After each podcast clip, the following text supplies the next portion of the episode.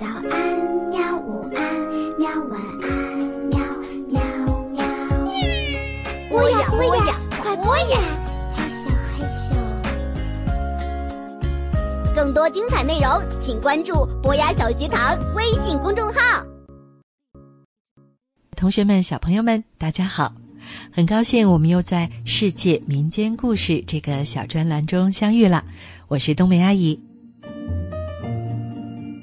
那么前两天呢，是中国传统的中秋佳节，相信小同学们、小朋友们一定都和家人们一起品尝了美味的月饼。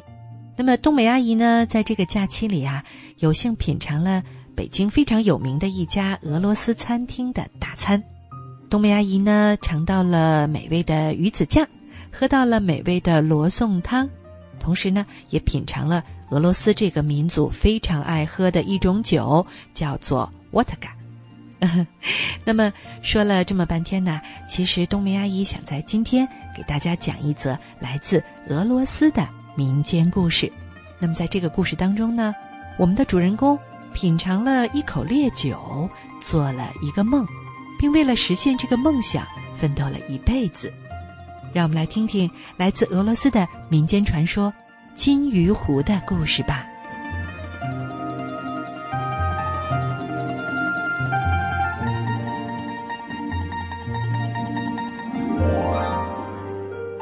我们故事的主人公是一个叫做伊果尔的小伙子，在他们的村子里，人人都知道伊果尔，但是他那么出名，可不是因为他有什么特别的地方，相反的，大家都叫他大懒汉。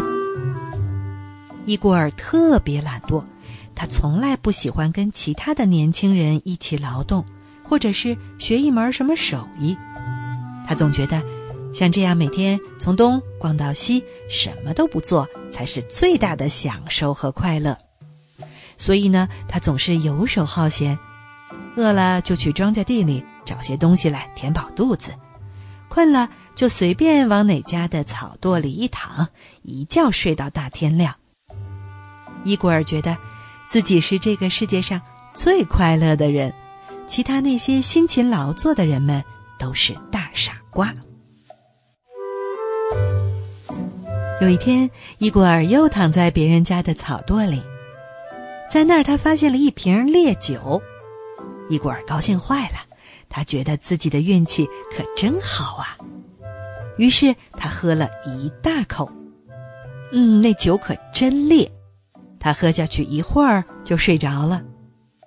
那天晚上，伊果尔做了一个梦，他梦到在一个美丽的湖边，自己钓起了一条金色的鱼，那是一条金子做的鱼，鱼鳞金光闪闪，漂亮极了。伊果尔好高兴啊！这么多的金子可以买好多好多的食物和大大的房子，更何况。又没有让他付出什么劳动，他觉得自己实在是太幸运了。很快天亮了，太阳出来了，伊果尔的梦也醒了。哎，原来是梦啊！他失望的想着。一连几个晚上，他每天都喝上一大口酒入睡，每天都会做着同样的梦。那条金色的鱼每天都出现在他的梦里。渐渐的，伊果尔不再认为那是梦了，他认为那是某种暗示，暗示着他去那个湖边就能找到金子做的鱼。于是，伊果尔来到了一个湖边，这个湖和他梦里的湖一模一样，绿色的湖面波光粼粼。伊果尔扔下了准备好的鱼钩和鱼饵，耐心的等待起来。一天过去了，两天过去了，许多天以后，伊果尔倒是钓了不少的鱼，可是没有一条是金色的。然而他并不灰心，他相信自己的梦肯定会变成现实，自己一定能够钓到一条金色的鱼。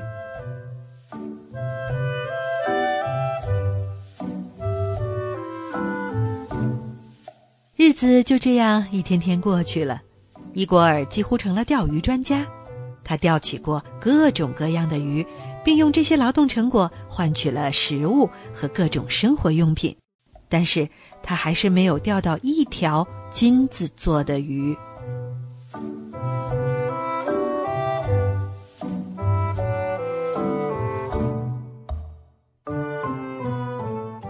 在一个夏天的傍晚，夕阳似乎给湖面抹上了一层金色。伊果尔又来到湖边，照例撒下了鱼钩，钓起鱼来。很快，有鱼上钩了，这是条大鱼。伊果尔吃力地拉着，在鱼被拉出水面的那一刹那，金色的阳光均匀地洒在鱼鳞上，将鱼镀成了金色。金色的鱼，伊果尔太激动了，手一抖，大鱼挣脱了，又逃进了湖里。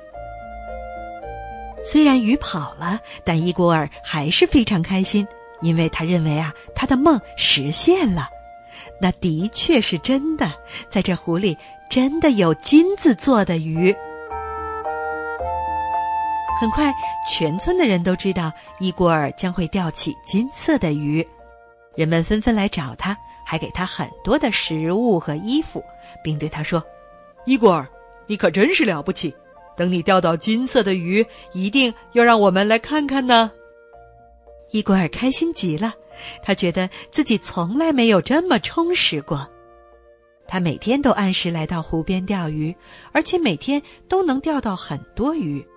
虽然这里面暂时还没有金色的。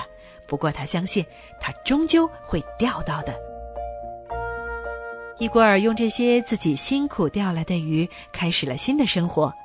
卖的钱多了以后，他还自己修了房子。他的生活开始发生变化了。他隐隐的觉得，似乎这种劳动能带给他更大的快乐。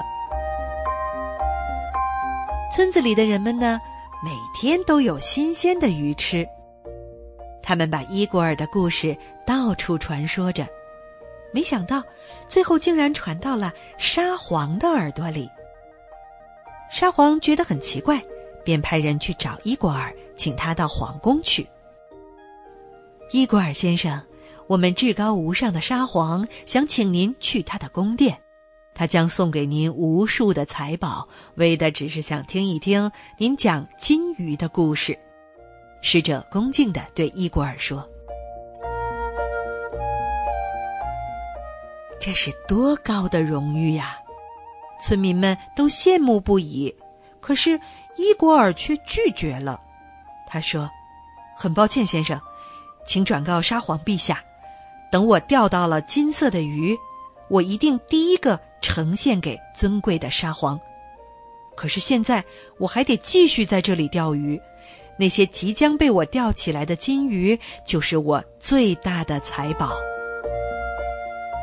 伊果尔留下来了，就在这个美丽的湖边，他守着金鱼给他带来的最美好的梦想，度过了一生，成为了这个村子里最勤劳的渔夫。他终于知道，辛勤的劳动才是这个世界上最美好的事情。因为它会给你带来无穷无尽的希望。后来，人们为了纪念伊古尔的故事，将这个湖取名为金鱼湖。